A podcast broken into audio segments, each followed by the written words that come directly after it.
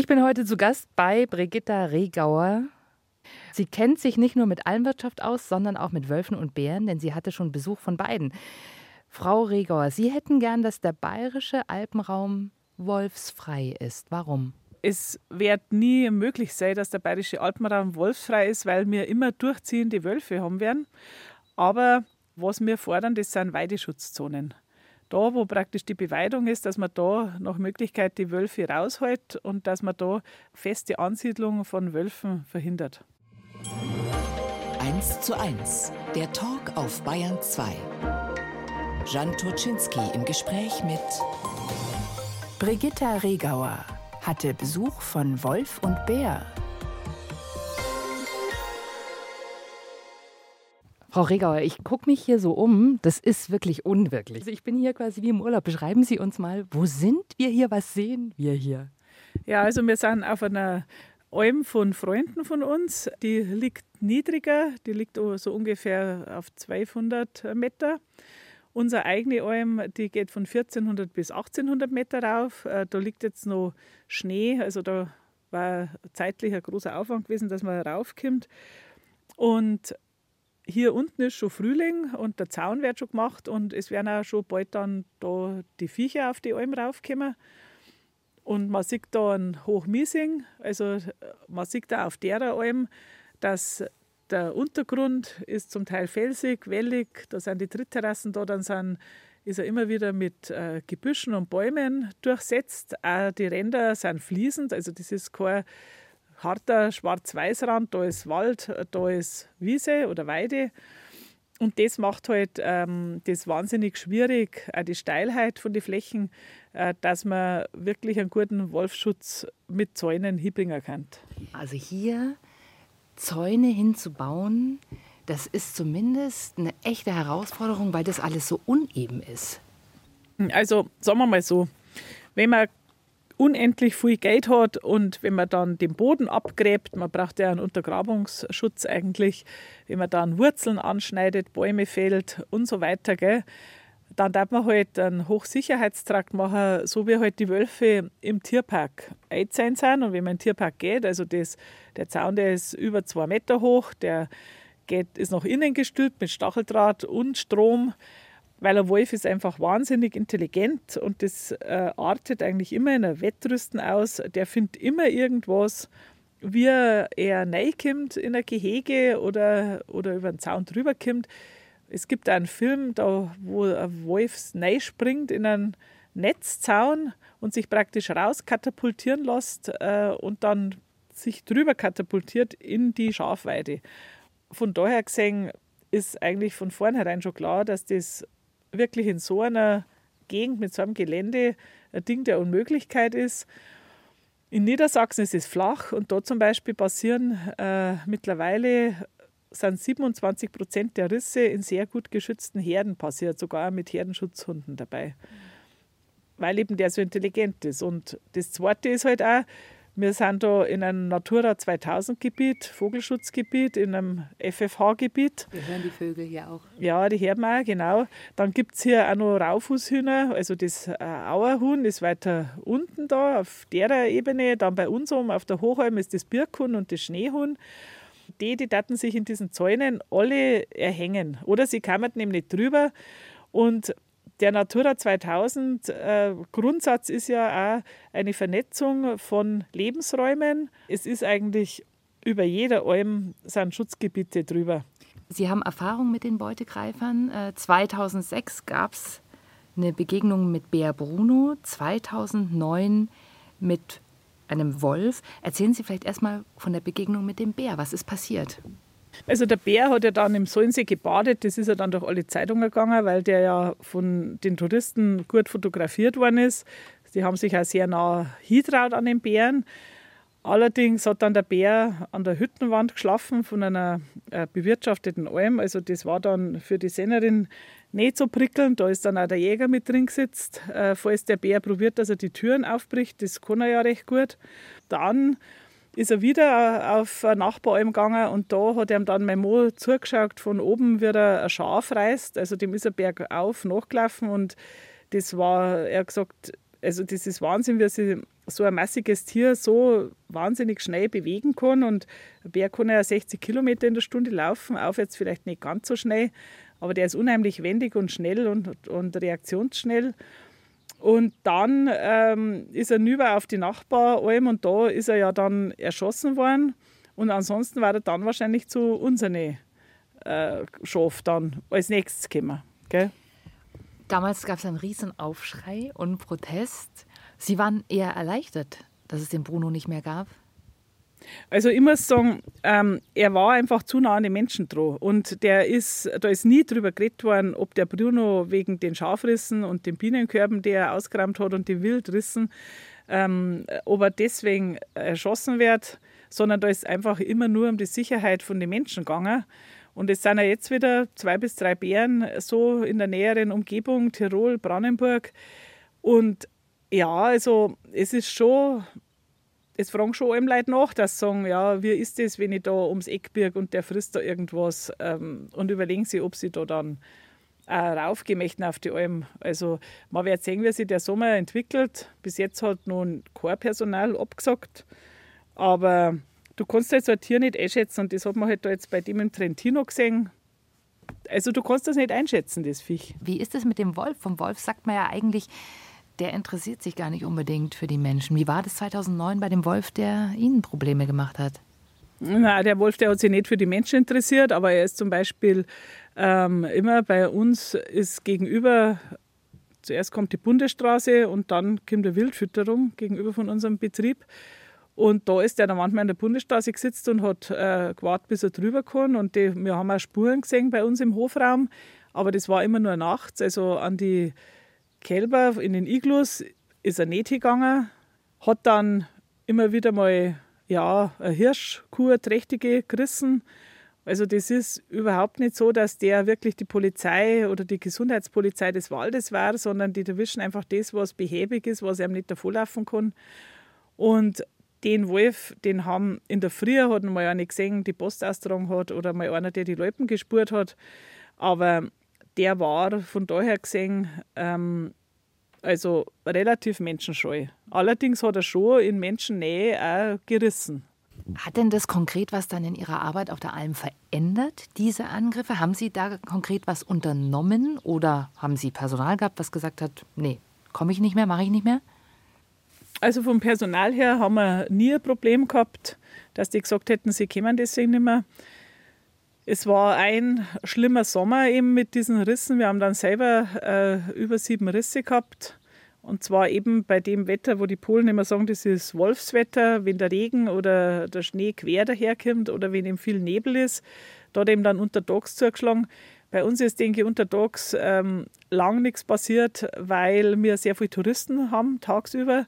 Und nachts äh, verziehen sie unsere Schafe immer in der Höhle unter die Felsen drin und da äh, denke ich, da hat der den nicht gerochen und nicht gehört, weil da, das sehen wir selber da dann nicht mehr. Gell? Und ähm, es ist halt auf die Nachbäume recht zugegangen, angefangen hat es im Tal und dann ist er halt mit den Viecher praktisch dann mitten aufgezogen, kann man sagen, in, auf die Almen. Wir haben ja Freiweide äh, bei den Schafen, also das werden nicht gehütet. Es ist auch aus gutem Grund so, die müssen weit auseinanderziehen, weil die in den höheren Regionen grasen und da kannst du die nicht ähm, zusammenlegen und zusammenziehen, weil die müssen da sehr schnell dann drüber gehen. Die suchen sich viel Kräuter und Gräser zwischen die Felsen raus. Und das ist was anderes, als wenn ich eine Schafherde gemächlich über eine gute Weide treibe, weil, oder wenn die da drüber ziehen, weil die können, die haben da einfach nur zum Fressen im Pulk. Mhm.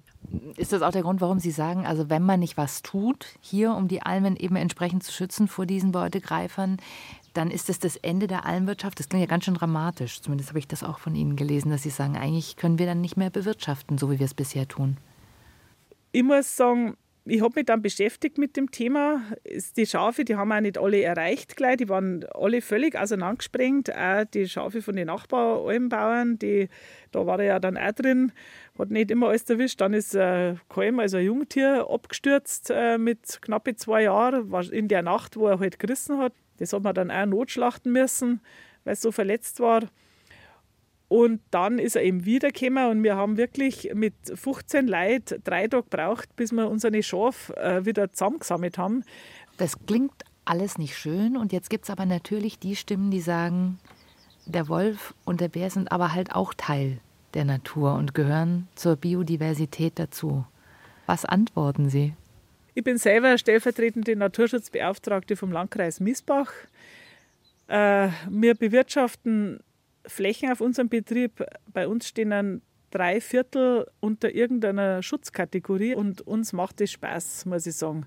Weil wir freuen uns an Artenvielfalt, an Biodiversität, an jedem Schmetterling und wenn wir wieder was Neues entdecken, dann wird das in der Familie besprochen und hergezeigt und jeder ist eigentlich da dann begeistert. Also ich weiß, was das bedeutet auf die Almer, die Artenvielfalt. Und ich muss sagen, mit dem Herdenschutz, wenn wir den so machen hatten, wir uns das ähm, gewisse politische Richtungen oder Naturschutzverbände vorschlagen, ähm, dann darf man Korridore durchschneiden, man darf als Lebensräume rausnehmen. Es würde sich sehr viel verändern und man kann da dann nicht mehr so diese Höhenlagen beweiden, weil da einfach gar kein Trodenker ist, zum Beispiel am Zaun. Und dann haben wir halt nur noch die Waldgesellschaften da, aber halt nicht mehr die Offenlandgesellschaften.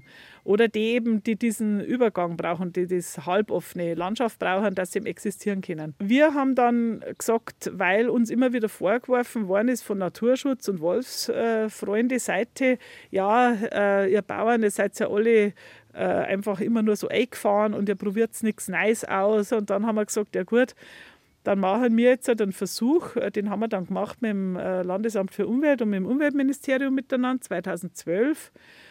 Da haben wir eine Herdenzusammenlegung gemacht.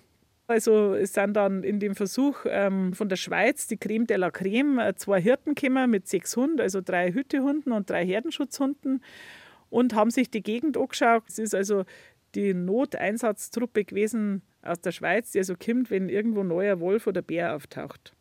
Und ein Riesenproblem war zum Beispiel der Tourismus. Und die Schweizer waren absolut erschüttert. Die haben gesagt, so etwas haben sie noch nie erlebt. Das gibt es in der Schweiz nicht. Wenn da ein Schild da ist, hier arbeitet ein Herdenschutzhund, bitte vom Rad absteigen und bitte auf den Wegen bleiben, dass dann die Leute trotzdem schnell vorbeifahren und dass die Leute nicht auf den Wegen bleiben, sondern sogar zum Teil am Zaun entlang gegangen sind als Abkürzer. Und ähm, also die haben dann mit den Hunden nicht so arbeiten können, wie sie wollten, weil eben der deutsche Tourist und der Tagestourist, der da rauskommt zu uns, so undiszipliniert ist. Ich bin zu Gast bei Brigitta Regauer, Kreisbäuerin, Almbäuerin und Sie müssen mir als Stadtpflanze, Frau Regauer, ein bisschen Nachhilfe geben. Was heißt das denn? Was ist es an täglicher Arbeit, was auf so einer Alm anfällt? Ich stelle mir immer unter einer Alm so eine bewirtschaftete Hütte vor. Aber das ist es natürlich längst nicht.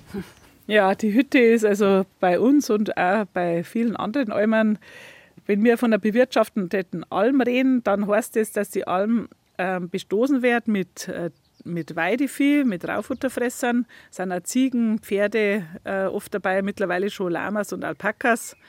Kamele habe ich noch keine gesehen, aber gibt es vielleicht auch mal noch. Und äh, das ist für uns eine bewirtschaftete Alm. Und für die Stadtpflanze ist das halt eine Alm, wo der Wirtschaft drauf ist, also wo man was zum Essen kriegt. Das gehört nicht immer zusammen. Mhm. Mhm. Unser Alm, die hat insgesamt so 82 Hektar, davon sind 10 Hektar ist Unland und Felsen und der Rest, also wird eben von Rindern und Schafen beweidet. Unland heißt, damit kann man nicht wirklich was anfangen. Genau, das sind so, das sind Felsen oder, oder so äh, Abrisse, also wo halt praktisch so Reisen, sagen wir, Sandreisen und so weiter. Oder, oder Gräben halt, also wie es halt so ist. Gell? Genau. Und das heißt aber, was machen Sie auf der Alm? Womit verdienen Sie da das Geld? Ja, also auf unseren Alm, da sind äh, so rund äh, 100 Stück oben. Dann haben wir noch meistens so zwischen 15 und 20 Kälber. Und eine Sennerin, die muss also sich um die Kälber kümmern, weil die brauchen noch ein bisschen tätscheln. Die werden also am Abend nicht da in den Stall, dass sie sich da hinlegen können. Da kriegen sie noch ein bisschen Heu und ein bisschen Kraftfutter. Das nicht, weil es ja sehr mager ist da oben, gell, und die müssen ja recht wachsen die kleinen Kälber und ab und zu haben wir auch noch dabei, die ein bisschen Milch brauchen. Und so ab einem Dreivierteljahr, Jahr, also da dürfen sie dann den ganzen Tag und Nacht draußen bleiben.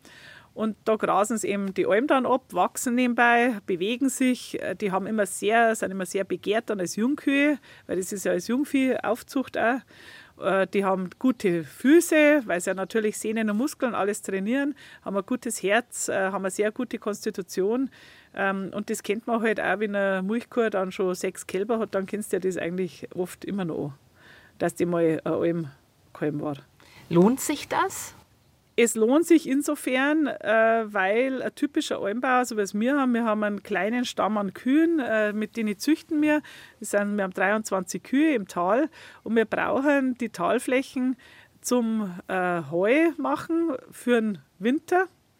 Und wenn wir das ganze Jungvieh hier unten hätten, dann würden uns die die Weiden abfressen und wir könnten eigentlich nicht mehr das, also keine Ernte mehr machen. Und von daher gesehen lohnt es sich schon. Und dann ist es eben äh, so, dass ja die Flächen äh, einfach bewirtschaftet werden für den Naturschutz. Und von daher gesehen, das weiß ja jeder, äh, kriegt man da dann auch einen kleinen Obolus vom Staat, dass man eben das, weil es eben relativ unwirtschaftlich ist, also vom Arbeiten her, also die Arbeitsstunden, die darf man da nicht rechnen. Ähm, sagen Sie mal, was ist? Äh, 70, 70 Stunden Woche, ist das normal? Sie werden nicht nach 35 Stunden aufhören auf so einer Alm? Also für den Almbauern gibt es ja immer noch den Talbetrieb und zur Unterstützung hat er eben dann die Almleit um. Also Senner auf Hochdeutsch und Sennerin und oder Elpler sagen die Allgäuer. Und die betreuen praktisch äh, da oben die Tiere, treiben es raus, wenn sie wo drinstehen, wo es recht steil ist. Oder schauen eben, dass, wenn ein Gewitter kommt, dass sie es aus den Hochlagen vorher möglichst noch runterbringen, in geschütztere Lagen. Oder wenn es einmal ab und zu oben schneit, um, gibt es auch trotz Klimaerwärmung noch manchmal, ähm, dass man es eben dann runtertreibt äh, unter die Bäume rein, dass da geschützt sind und das nicht ausrutschen und abstürzen müssen immer kontrollieren, frisst jetzt Viech, ist irgendwie krank, hat es ihren Fuß vertreten oder fällt sonst was. Manchmal fressen auch die jüngeren Tiere den, den Germer, der ist giftig. Äh, dann haben sie Durchfall, dann müssen die Reihe in Stall und brauchen ein bisschen ja, Salz, ein bisschen mehr und Traubenzuckerlösung und so weiter, bis sie sich wieder da fangen, gell? weil sie können. Und wenn sie dann älter sind, dann wissen sie es dann schon, dass sie das nicht fressen dürfen. Und was auch noch wichtig ist, dass die Weidepflege machen. Also jeder Stein ist ein Maul voll Gras, sagt man. Also Steine glauben, dann immer wieder mal so Gebüsch, das so klein reinwächst, entfernen. Und wir kommen halt auf, wenn größere Aktionen sind, äh, dass man zum Beispiel direkt mal wieder einen Fleck schwenden muss. Heißt aber, das ist eh schon ein Haufen Arbeit, wenn jetzt da sowas dazu käme wie ähm, Zäune bauen oder äh, beziehungsweise man müsste wahrscheinlich extra auch Hirten engagieren, um die Herden dann zu hüten, oder? Das ist nicht unbedingt Aufgabe der Senner, der Sennerin.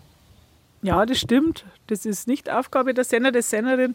Da braucht man extra Hirten, die eben dann bei den Schaf dabei sind. Und das ist dann eigentlich völlig unrentabel und unbezahlbar. Ich meine, wie gesagt, wir machen das ja auch, dass wir dann das Jungvieh gesund runterbringen und wir sind immer Zuchtbetrieb und dass man eben die dann äh, wieder als Jungkühe oder als Jungvieh verkauft.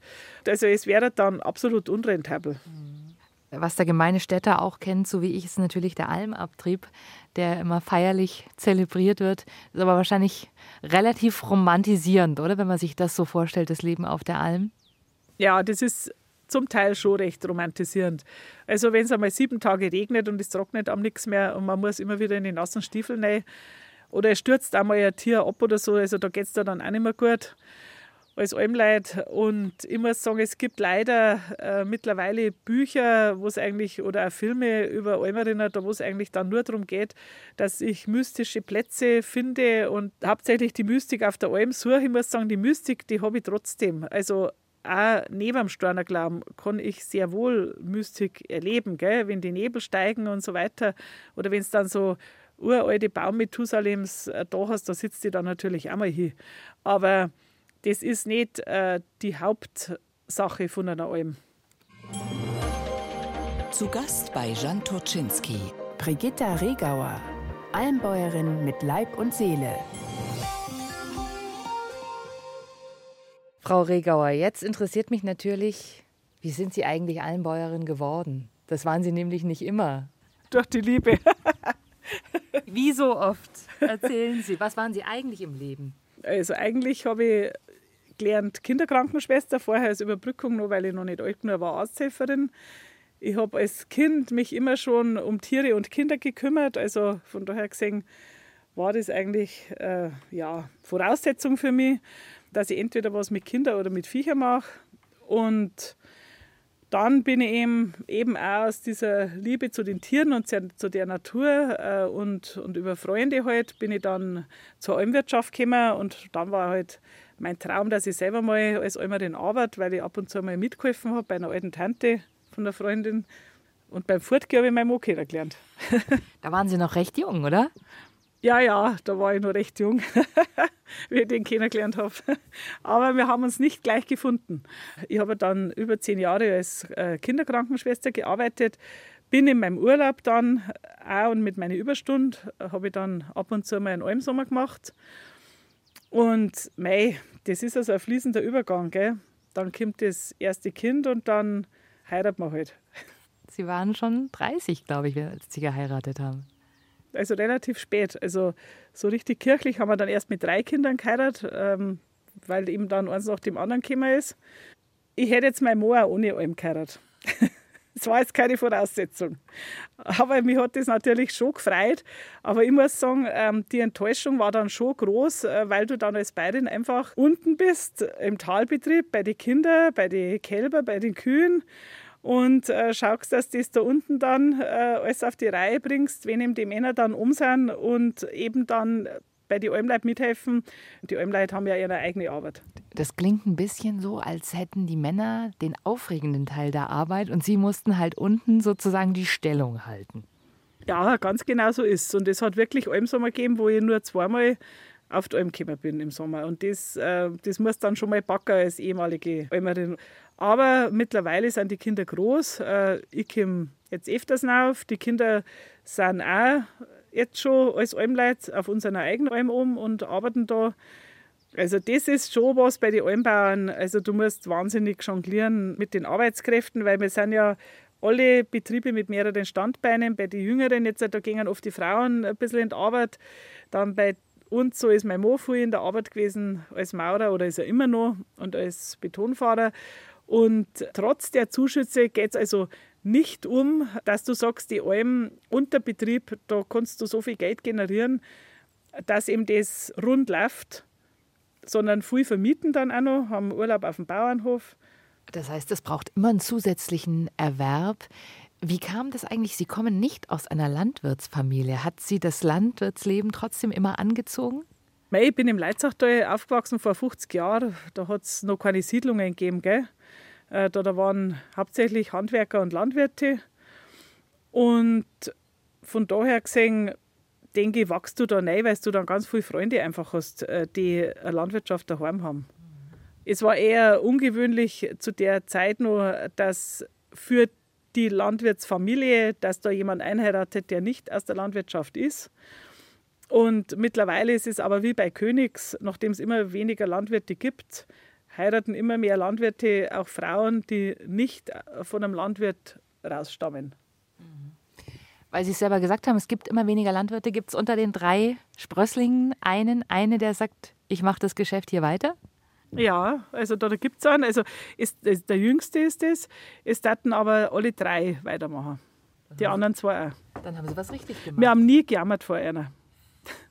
Und wir haben ich hab geschaut, dass sie ans Meer kommen, dass Sport machen können, dass Musik machen können. Also, dass sie ein bisschen das Leben haben von ihren Mitschülern. Ich bin abgesehen davon auch sehr gerne am Meer. Aber ich bin auch manchmal allein gefahren mit denen, wenn man einfach wenn es von der Alm her, wenn du neue Almleute gehabt hast oder wenn ein Kalbung angestanden ist äh, oder wenn es Hallen angestanden ist. Also meine Schwiegerleute haben zwar lange noch mitgearbeitet, aber für all die Leute ist das dann zu viel.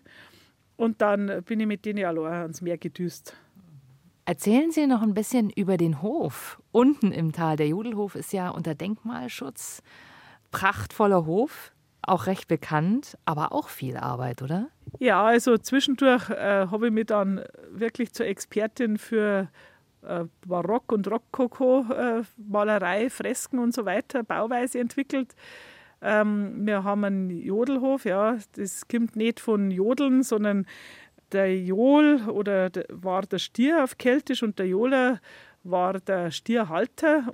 Und wir züchten heute noch, haben auch Stiere, Deckstiere, die wir rausbringen. Und von daher gesehen ist da immer noch die Affinität seit über 1000 Jahren zu dem Namen da. Und so um 1800, also 1784 bis 86 ist unser Hof barockisiert worden. Da sind, ist die Säkularisation ja schon ein bisschen angegangen in Frankreich.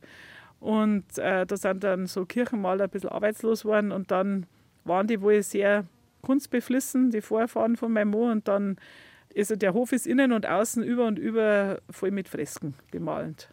Und von daher gesehen kann man kaum ein Bild aufhängen oder kaum einen Schrank stellen, ohne dass du nicht wieder irgendwas abdeckst. Mhm.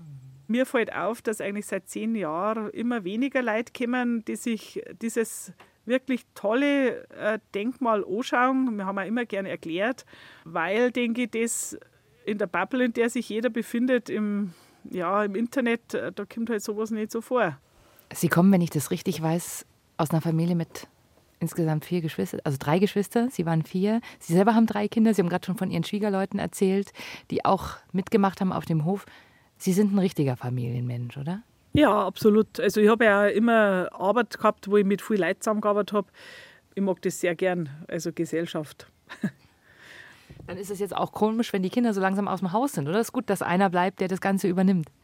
Ja, das ist schon komisch, dass das Haus jetzt so leer ist und so stark ist. Ich bin dann, wenn das Haus so still ist und so leer ist und ähm, wenn man dann, wenn der Junior dann, der hat jetzt die Meisterschule gemacht, der war dann auch viel unterwegs. Aber ich habe jetzt meine vielen Schanzel und dann komme ich da auch wieder unter Leid und dann kann man da mal ein bisschen ausspannen dann, wenn es dann nicht so zugeht daheim. Eine Stunde, zwei Menschen im Gespräch auf Bayern 2. Jan Toczynski trifft Brigitta Regauer, Miesbacher Kreisbäuerin. Lassen Sie uns mal über Ihre politische Arbeit und Ihre Ämter und Ihr Engagement sprechen. Kreisbäuerin sind Sie. Was ist die Aufgabe einer Kreisbäuerin? Wieder für uns Stadtgeborene. Die Aufgabe einer Kreisbäuerin ist, dass sie äh, die Landwirtschaft im Landkreis vertritt und präsentiert auch ein bisschen. Und zwar alle landwirtschaftlichen Gruppierungen, die wir da so haben. Der Landkreis Miesbach, äh, der geht ja im Norden draußen, haben wir ja schon ein bisschen Ackerbau und haben wir Pferdebetriebe. Und je weiter Räder man kommt, desto kleiner werden die Betriebe und hat man eben dann auch die Almbetriebe dabei oder eben diese Nebenmehrwerbsbetriebe auch. Also wir haben im Landkreis Miesbach alles bunt gewürfelt. Ich kümmere mich auch zum Beispiel darum, um die, äh, um die Dorfhelferinnen, dass eben das soziale Gefüge für, auch für die Landwirtschaft im Landkreis passt. Es brauchen mittlerweile auch junge Bäuerinnen Krippenplätze wenn sie eben niemanden haben zum Babysitten, weil eben die Männer oft unterwegs sind, dann ist dann auch gut, wenn man dann das Kind mal ein paar Tage betreut hat, am Vormittag lang oder am Nachmittag lang. Wie sehr hält Sie das auf Trab? Wie viel Zeit brauchen Sie für dieses Amt? Ist das ein Ehrenamt? Ja, das ist ein Ehrenamt. Und ich muss sagen, man vertritt ja auch politisch die Landwirte. Und das muss ich sagen, also das habe ich mir nicht so intensiv vorgestellt, aber es ist unendlich interessant. Und da muss man halt einfach daheim schneller arbeiten, dass man da dann nachkommt. Also es ist zum Backer, aber man ist sehr früh unterwegs und ich muss sagen, es passt jetzt gerade, ist ein Zeitfenster, wo es betrieblich und familiär passt. Also vor zehn Jahren hätte ich das noch nicht machen können. Das ist nämlich auch nicht alles. Sie sind Naturschutzbeirätin, das haben Sie vorhin erzählt, äh, im Landkreis Miesbach. Was ist da Ihr Anliegen? Was sind da die Aufgaben? Als Naturschutzbeirat wird man berufen vom Land Bayern. Und äh, da ist es so, dass da in diesem Naturschutzbeirat sind verschiedene Gruppierungen vertreten. Also ich bin praktisch da drin für die Almbauern. Der Kreisobmann ist drin für den Bauernverband, also für die Talbauern praktisch. Dann ist eine Biologin ist drin, ein Vogelkundler ist drin, ähm, vom Bund Naturschutz eben und LBV. Dann ist das Landratsamt vertreten. Reden Sie dann da auch über Wolf und Bär in diesem Gremium? In diesem Gremium wird am Rande über Wolf und Bär gesprochen. Eigentlich wird das Gremium zu Rate gezogen, wenn zum Beispiel Entnahmen sei sollen aus dem Landschaftsschutzgebiet bei Bauten also da hauptsächlich bei so Veränderungen oder eben auch in Naturschutzgebieten. Also wenn da Anträge gestellt werden, dann wird das dem Naturschutzbeirat übergeben und der berät dann darüber, schaut sich das an und da wird abgestimmt, dass man pro oder gegen ein Projekt ist, das irgendwo im Landkreis gestartet werden soll und das irgendwie die Natur- oder Schutzgebiete tangiert und dann ähm, wird es weitergegeben an den Kreistag. Das ist äh, interessant. Ihr Schwiegervater, der ist aus der CSU ausgetreten. Der war sauer offensichtlich, den hat das geärgert. Aber Sie sind irgendwann eingetreten. Wann, wann war das? Ja, also mein Schwiegervater ist ausgetreten, weil er unendlich enttäuscht war damals, dass äh, der Wolf nicht sofort entnommen worden ist, äh, nachdem er sehr viele Tiere auf dem Gewissen hatte und sehr viele Almleute und Almbauern mit den Viecher dann frühzeitig gereist sind, von den Almen runter. Das hat er nicht verstanden und dass da so wenig Solidarität praktisch da ist, dass man sowas durchsetzt. Und ich bin dann kurz darauf reingegangen in die CSU, weil ich mir gedacht habe, also ja, das ist eigentlich die Partei, wenn du da mitarbeitest, die vielleicht noch am meisten Verständnis hat für uns Landwirte. Hat Ihnen Ihr Schwiegervater das nicht übel genommen, dass Sie in die Partei sind, wo er doch vorher ausgetreten ist? Nein, das hat er nicht. Ich denke, er hat ein Zeichen gesetzt und ich habe ein Zeichen gesetzt. Also das war, hat auch nichts äh, damit zum Tor gehabt. Also ich glaube nicht, dass ich reingegangen wäre, wenn er nicht rausgegangen wäre. Weil normalerweise sagt man, einer von der Familie gelangt. Und jetzt stelle ich mir vor, der politische Alltag kann, glaube ich, auch ganz schön rau sein. Sie mussten da auch schon Kritik einstecken. Nervt Sie das nicht auch manchmal, dass da einfach auch ein rauer Ton herrscht? Ich glaube, ich bin hart im Nehmen. Und ich muss sagen, also von unserem Betrieb her oder auch vorher von, äh, von meiner Arbeit her, ich habe ja als Kinderkrankenschwester erlebt ja sehr oft Eltern, die sich in absoluten Ausnahmezuständen befinden, weil es eben dem Kind gerade nicht gut geht. Gell? Und da lernst du eigentlich schon, dass du selber bei dir bleibst und dass du die da nicht so betroffen und angegriffen, also persönlich betroffen, persönlich angegriffen fühlst.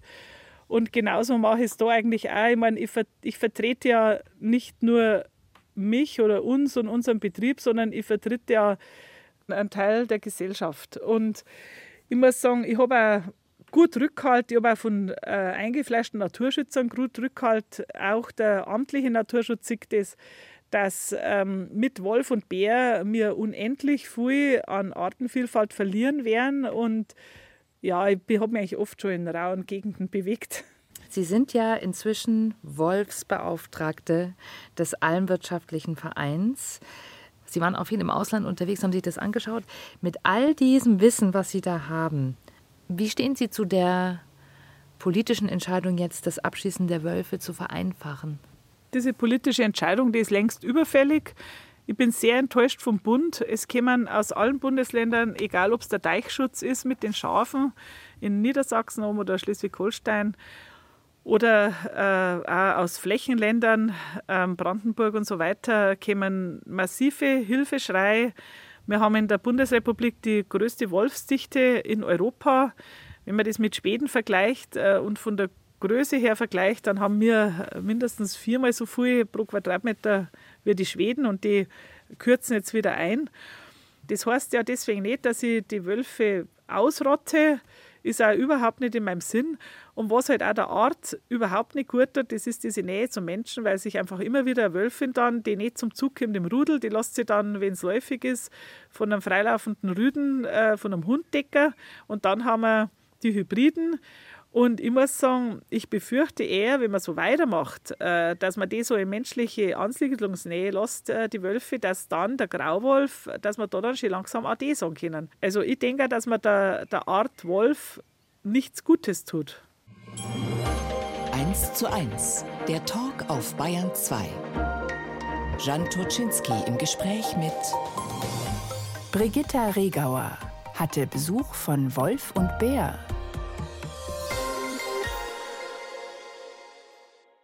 Wolf und Almwirtschaft oder Bär und Almwirtschaft, das passt nicht zusammen. Was macht Sie da so sicher?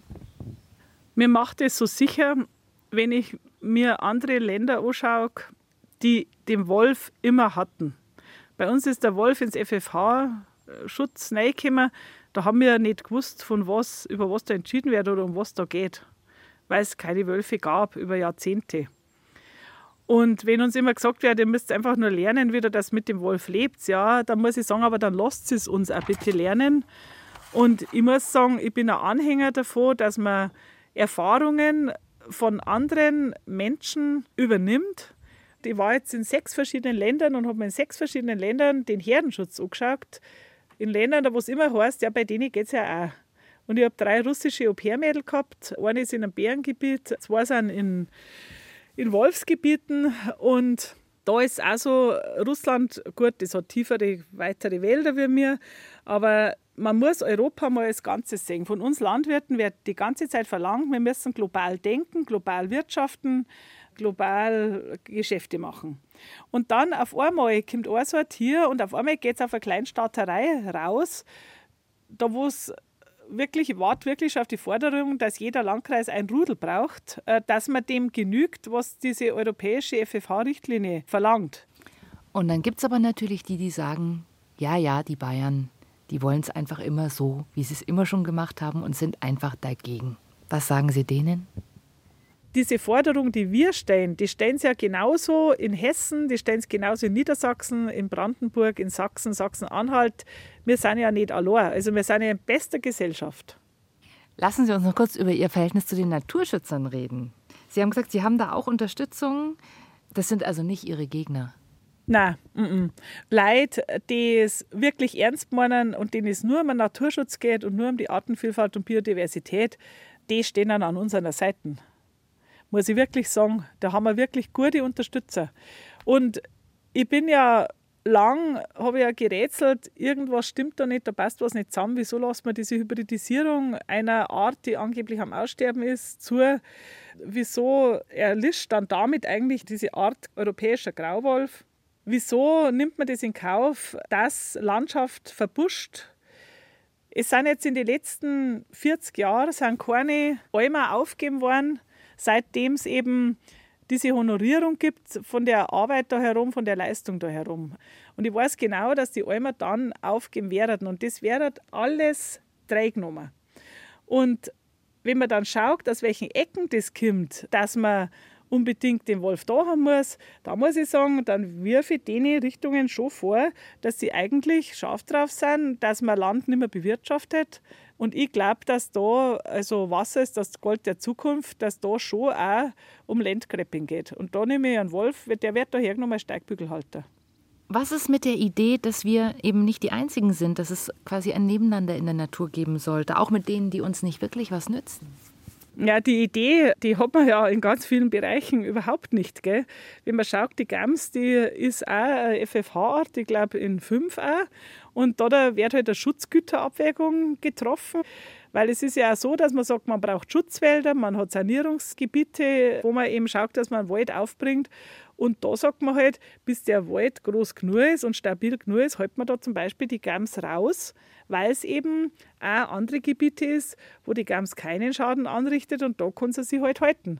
Und ich muss sagen, der Wolf muss nicht nur im Alpenraum sein. In Deutschland ist der Alpenraum ein minimaler Prozentsatz. Es gibt auch Gegenden, wo es praktisch keine Weidetiere gibt oder nur Stallhaltung. Und da gibt es auch äh, Wälder und so weiter mit Wild. Ich habe per se gegen einen Wolf nichts als Art, aber ich denke schon, wenn ich weiß, was auf dem Spiel steht, dass ich dann wirklich eine Schutzgüterabwägung vollziehen muss. Das heißt, wenn Sie an Ihre Alm denken, in zehn Jahren, was ist Ihr Wunsch? Mein Wunsch ist, dass die Alm noch genauso gibt und dass man noch die gleichen Flächen mit den Viecher, die da in wunderbarer Sommerfrische sind, bewirtschaften können, wie es jetzt ist. Frau Regauer, ich danke sehr, dass Sie mich, dass Sie uns hierher mitgenommen haben und uns in Ihr Leben haben schauen lassen. Ja, zuerst war ich ein bisschen, ähm, habe mir gedacht, na, so wichtig bin ja ich gar nicht.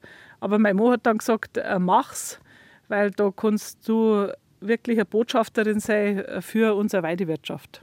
Das war eins zu eins der Talk mit der Wolfs- und Bärenkennerin Brigitta Regauer, Almbäuerin und engagierte Kämpferin für Landwirtschaft und Umwelt mit skeptischem Blick auf Beutegreifer. Das Gespräch mit Brigitta Regauer finden Sie zum Nachhören in der ARD Audiothek. Dort können Sie auch die Bergfreundinnen treffen, Kadi, Toni und Kati. Sie präsentieren Berge und Alpinismus aus weiblichem Blickwinkel und nehmen ihr Publikum mit raus, treffen starke alpine Frauen und erzählen spannende Geschichten vom Berg. In der ARD Audiothek und überall da, wo es Podcasts gibt.